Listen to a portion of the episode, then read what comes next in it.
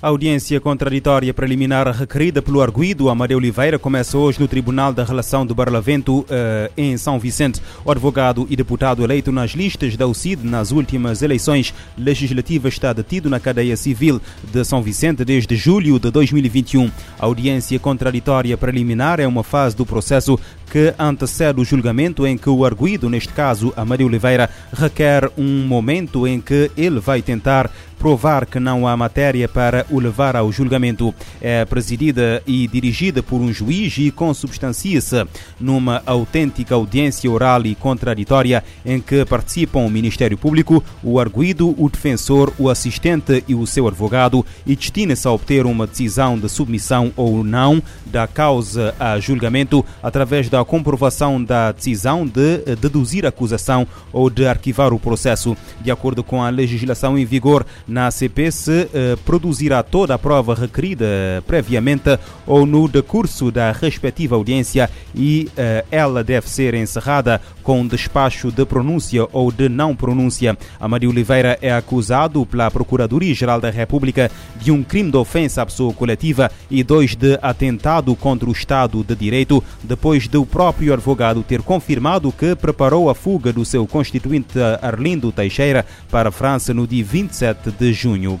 Na Ilha do Fogo, três indivíduos do bairro de uh, que na noite de sexta-feira uh, receberam agentes da Polícia Nacional à pedrada, foram detidos no sábado para serem presentes ao tribunal. O comandante regional da PN, subintendente Hermínio da Veiga, disse à agência cabo-verdiana de notícias que os agentes da polícia deslocaram-se ao bairro numa diligência policial na sequência de uma briga na via pública e que, ao chegar ao local onde estavam presentes vários cidadãos e crianças foram recebidos com uh, pedradas. De acordo com a mesma fonte, tratando-se de um local hostil de fraca iluminação, os agentes da polícia fizeram alguns disparos para o ar e depois tiveram de recuar devido àquilo que considera de uh, ambiente tenso uh, encontrado e devido à orografia do bairro. O comandante avança que as diligências continuaram na tarde de sábado e por volta das 14 horas identificaram e detiveram os suspeitos que atiraram pedras contra a viatura da Polícia Nacional na sequência de briga e desordem, bem como a desobediência. O homem encontrado morto na manhã deste domingo na areia da Praia de Bote, em São Vicente, morreu de causas naturais. De acordo com as autoridades, o corpo do indivíduo de, com mais de 60 anos foi encontrado por volta das 8 horas. No local estiveram a Delegacia de Saúde, a Polícia Nacional e a Polícia Judiciária.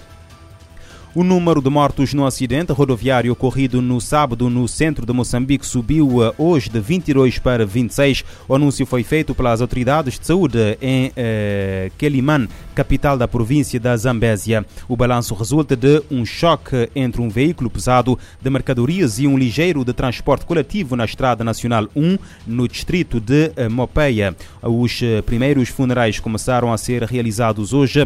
Os índices de sinistralidade rodoviária em Moçambique Moçambique são classificados como dramáticos por várias organizações. Em média, pelo menos mil pessoas morrem anualmente nas estradas, segundo dados avançados à lusa pela Associação Moçambicana para Vítimas de Acidentes de Aviação. Ainda em Moçambique, algumas províncias do norte e centro do país poderão, a partir de hoje, começar a sentir a aproximação do ciclone Ana, que poderá transformar-se em tempestade tropical. Este fenómeno meteorológico será caracterizado por chuvas e ventos fortes. Mais de, cinco, mais de 500 mil pessoas poderão ser afetadas. O alerta é de Acácio Tembem, meteorologista do Instituto Nacional de Meteorologia de Moçambique, em entrevista à RFI.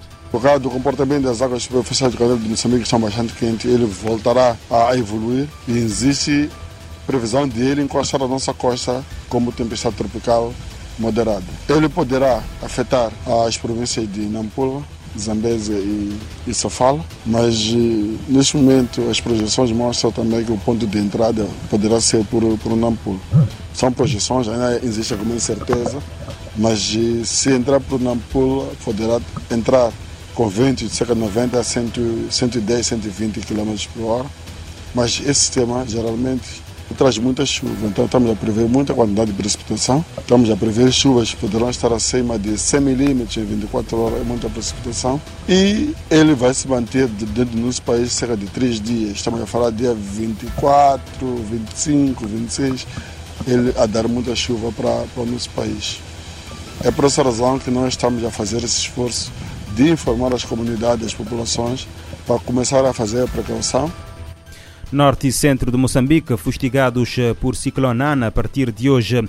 Afeganistão perdeu meio milhão de empregos desde que os talibã tomaram o poder em agosto de 2021. A Organização Internacional do Trabalho revela que a economia do país está paralisada e mulheres são as principais afetadas. A OIT acredita que o desemprego pode chegar a 700 mil pessoas até meados deste ano. Um levantamento feito pela Organização Internacional do Trabalho, OIT, revela que 500 mil postos de trabalho foram perdidos no Afeganistão desde que o Talibã tomou o poder em agosto do ano passado. Segundo a agência, a economia do país está paralisada desde que as autoridades de fato tomaram controle. A OIT prevê que até meados do ano o desemprego no Afeganistão aumente, chegando a 700 mil postos perdidos. O coordenador da OIT no Afeganistão, Ramin Bezad, declarou que a situação no país é crítica e depende de apoio imediato para estabilização e recuperação em vários setores, inclusive na criação de postos de trabalho decentes. Bezad destaca que entre os setores mais afetados pelo desemprego estão agricultura e serviços civis. O desemprego também ameaça piorar o trabalho infantil no Afeganistão, onde apenas 40% das crianças entre 5 e 17 anos frequentam a escola.